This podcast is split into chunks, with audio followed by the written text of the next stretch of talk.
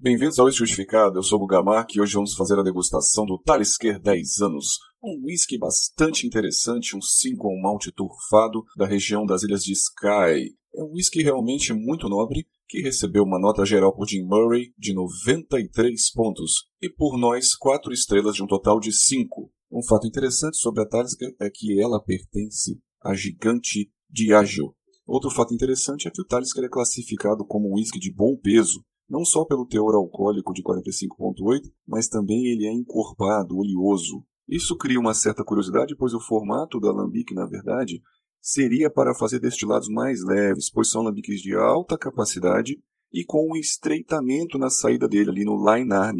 Isso acaba favorecendo um maior refluxo durante a fervura do moço do fermentado e facilitaria a passagem somente de estruturas mais leves que conseguiriam subir até o topo do alambique e ir para a próxima fase. Mas, na verdade, o corpo final do destilado não depende só do formato do alambique. A Talisker tem condensadores diferentes do padrão.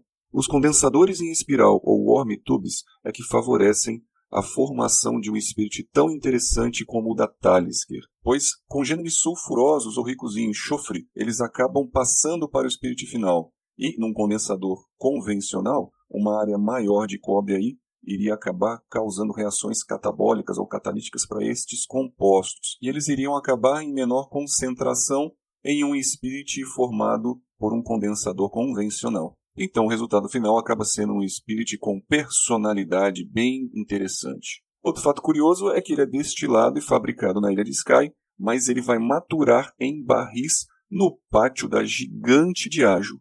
Mas o resultado final ele não perde a característica interessante mineral salgada, com aquele efeito da maresia das intempéries marítimas no resultado final. Olha que fato curioso. Será que essas intempéries acabam agindo aí no maquinário da ilha e isso acabaria sendo mais importante do que as ações diretas no barril? Isso é um fato curioso. Mas de qualquer maneira, o Talisker é sim um whisky um malte distinto e que deve ser apreciado aí por todas essas curiosidades e particularidades. A degustação técnica começa e a análise visual mostra um uísque dourado oxidado ou levemente escurecido e as gotas que se formam aqui na coroa de lágrimas são descendentes em média velocidade, mostrando realmente um teor alcoólico mais alto e uma boa oleosidade. Talhes que se comporta aqui na fase nasal com bastante potência, tá? Os aromas são perceptíveis mesmo à distância da taça. A turfa aqui, que é o que interessa, é algo mais seco, tá? Lembra celulose ou papelão queimados, um palito de fósforo recém-apagado que vai começar a sair aquela fumacinha e também tem algo de terroso ou terral amadeirados, como se fossem raízes ou gravetos secos retirados da terra, tá? E traz algo complexo aqui, a gente acha que pode ser aquele composto meaty ou carnudo assim, né? De, de que é o aroma animal, podem ser os aromas dos complexos sulfurosos que passaram aí pelos worm tubes.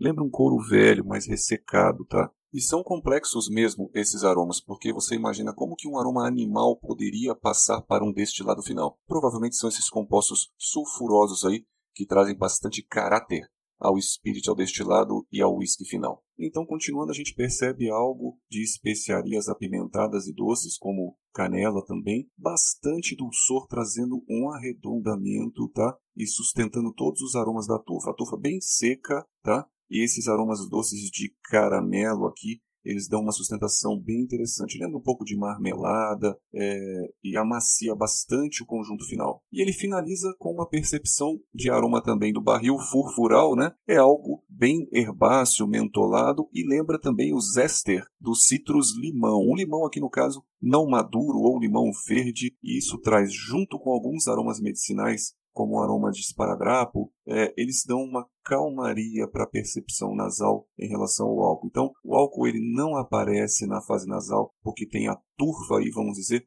para blurificar, atrapalhar a percepção do álcool, traz frescor e amansa essa fase nasal. Então, o Talisker na fase bucal é um whisky bastante interessante também. Ele é um whisky encorpado, tá? Realmente os Wormitubes fizeram um bom trabalho aqui e trazem uma característica interessante, bem carnudo, bem oleoso, é presente em todo o palato, tá? Existe uma percepção doce frutada na ponta da língua, sem amargor ou acidez desagradáveis, mas tem um aquecimento alto de boca aqui, da vasodilatação alcoólica, da potência alcoólica aqui. Os taninos da madeira são bem lapidados e levemente apimentados, e tem aquela potência que é um spice kick bem interessante, como se fosse uma presença de gengibre, e a persistência gustativa é bem alta e mantém uma salivação duradoura, bastante intensa, e ele traz um residual de boca após a deglutição levemente untuoso né, ou enceirado. Você percebe isso pela boa oleosidade dele, junto com a resina da madeira também, uma madeira mais nobre, tá? O retrogosto tem uma marmelada de cana, tá?